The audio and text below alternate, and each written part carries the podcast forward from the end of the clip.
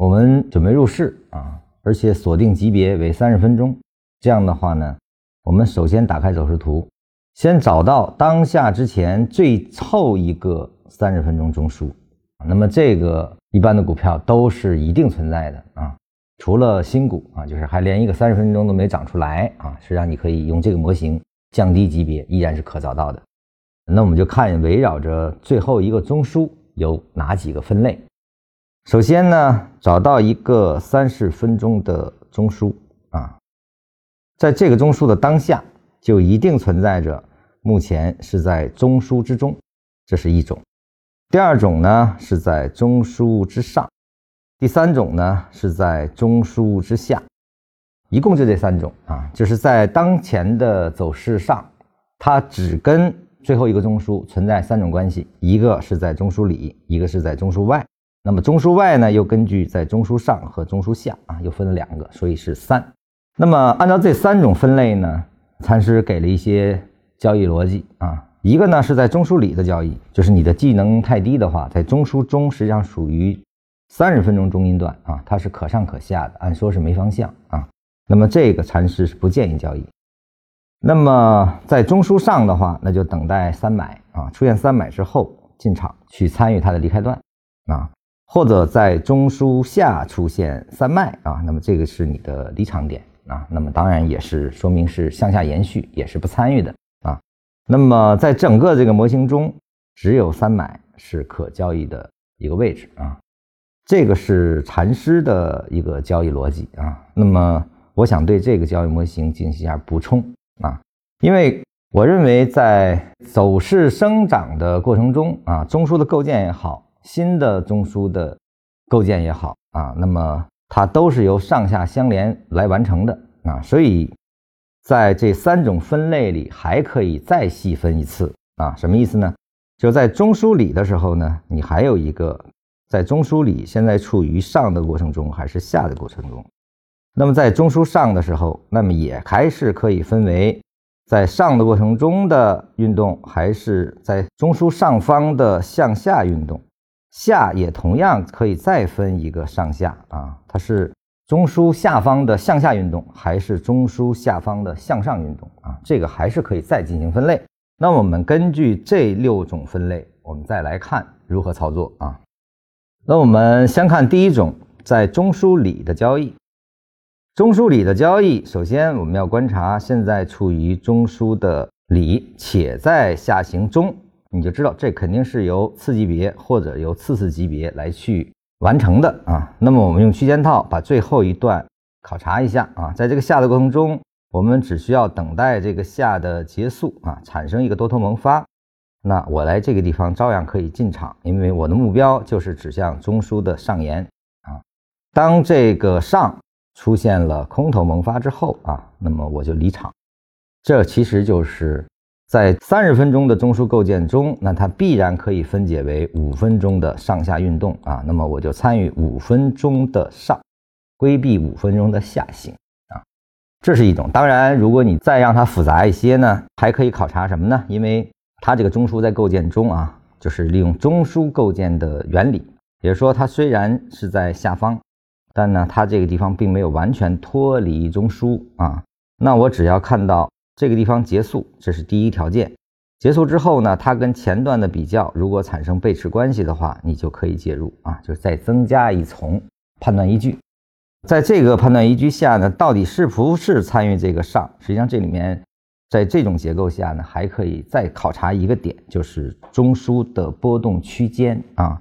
这个波动区间要有一定的范围，就是你可以使你的这个判断啊进场和。空头萌发之后的判断形成一定的落差，使我们这样的交易不容易损失掉啊，就是让我们更有获利的可能啊。所以说 H 一般要有一定的操作的可能性。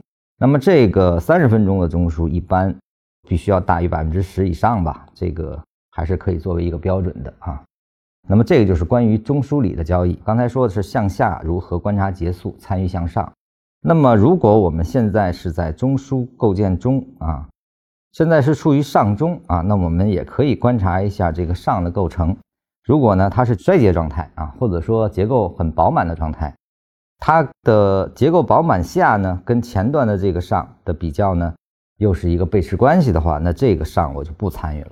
虽然是在上中，但如果这个上是在运行中，且多头萌发已经错过，但是呢，这个上的结构很简单啊，就是前面这样下来啊，多头萌发很猛啊。虽然它现在已经距离上方很近了，但是由于它走的还算强啊，那么当一个小勾头出来之后，还是可以进场。所以这个是要看具体情况的啊，就是我们能沿着多头的运动去跟，其实就可以啊，只是。